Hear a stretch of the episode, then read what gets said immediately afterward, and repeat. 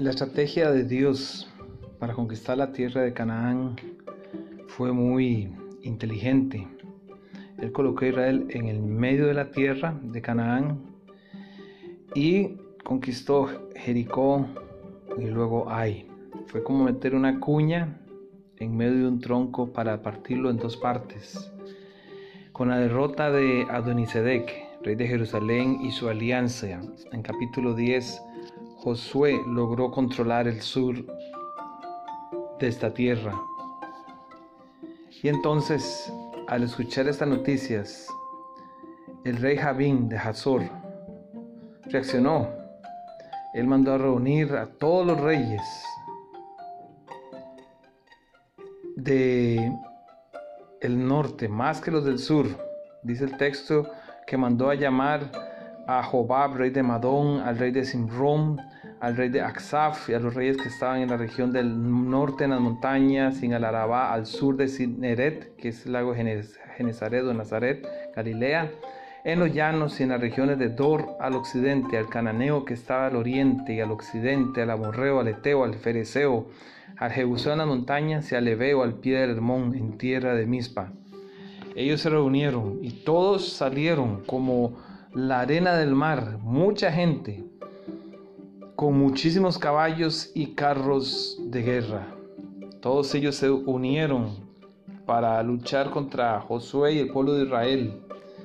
Pero una vez más, Dios les prometió, no tengas temor, Josué, de ellos, porque mañana a esta hora yo entregaré a todos ellos muertos delante de Israel. Desjarretarás sus caballos y sus carros quemarás a fuego. Y Josué se aferró a esta promesa y Dios le dio la victoria.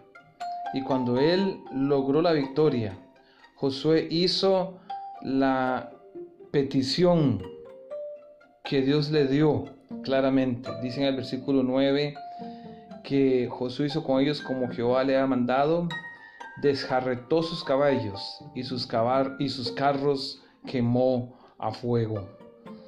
El mayor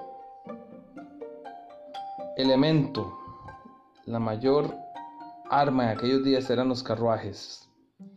Era lo último en la tecnología de guerra. Y Josué al destruir estos carros y estos carruajes estaban mostrando que ellos no iban a depender de los medios humanos para sus victorias, sino que iban a confiar únicamente en la promesa de Dios. Así que Josué no tenía temor y decidió confiar en los medios de Dios. Y de la misma manera es bueno para nosotros evaluar en base a quién nosotros nos sentimos seguros. ¿Será en nuestra cuenta bancaria? ¿O quizá en nuestro trabajo? ¿O en nuestras propias habilidades?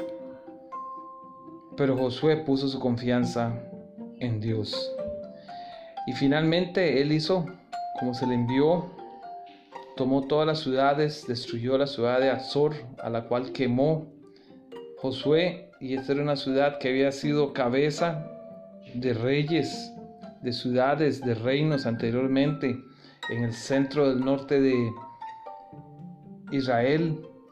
Y dice al final el versículo 15, de la manera que Jehová lo había mandado a Moisés, su siervo, Así hizo Moisés, así Moisés lo mandó a Josué.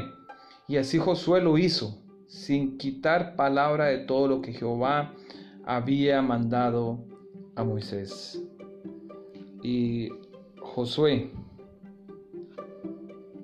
nos recuerda con estas experiencias en la guerra, con esta expresión ahí en jueces 11:15, que cuando nosotros hacemos nuestra parte, el Señor va a ser la suya. Y esa es la esperanza que encontramos en la historia y en la forma en que Dios derrotó a Jabín, rey de Canaán.